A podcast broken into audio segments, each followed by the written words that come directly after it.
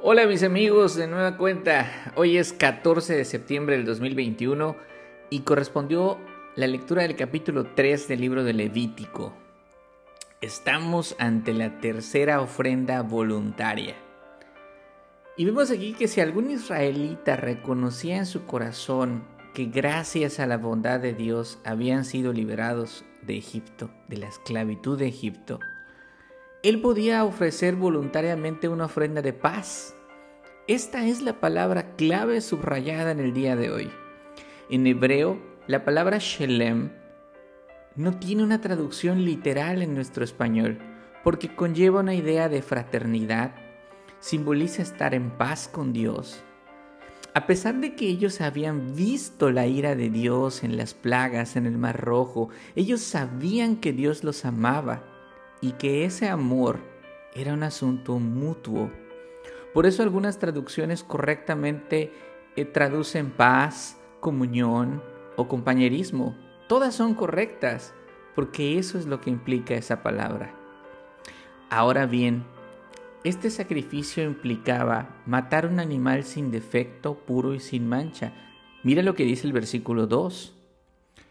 El ofrendante debía poner su mano sobre la cabeza de su ofrenda y la degollaría en la puerta de la tienda de reunión.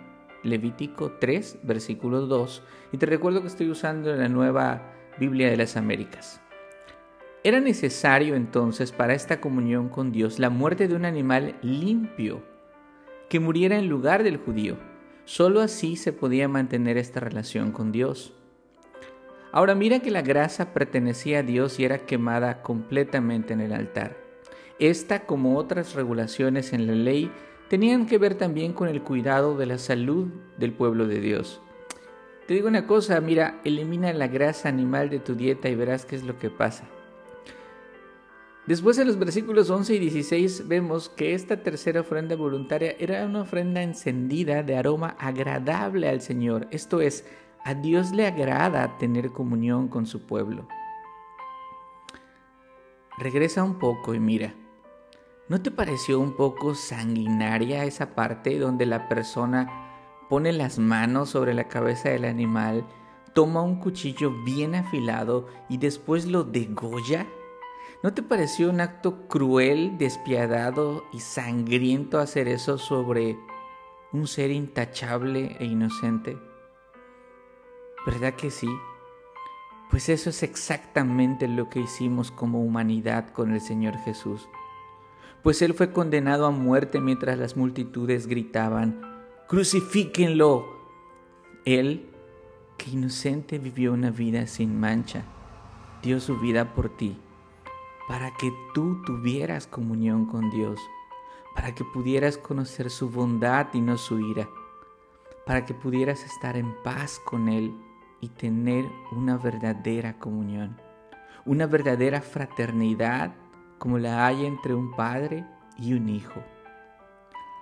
La Biblia dice en Romanos 5.1 que, habiendo sido justificados por la fe, tenemos paz para con Dios por medio de nuestro Señor Jesucristo.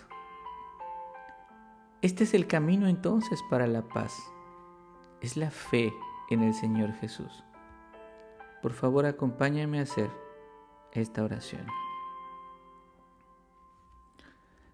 Bendito seas Dios, Padre del Señor Jesús. Hoy te presento mi corazón en agradecimiento porque he entendido que sin el sacrificio de tu Hijo sería imposible llamarte Padre y tener una comunión contigo. Perdóname porque a causa de mi pecado en algún momento decidí despreciar la mesa que tú ya habías preparado para mí. No permita, Señor, que mi pecado de nuevo, de nuevo me haga sentir que estás lejos de mí y ayúdame a creer ciegamente en el Señor Jesús. Amén.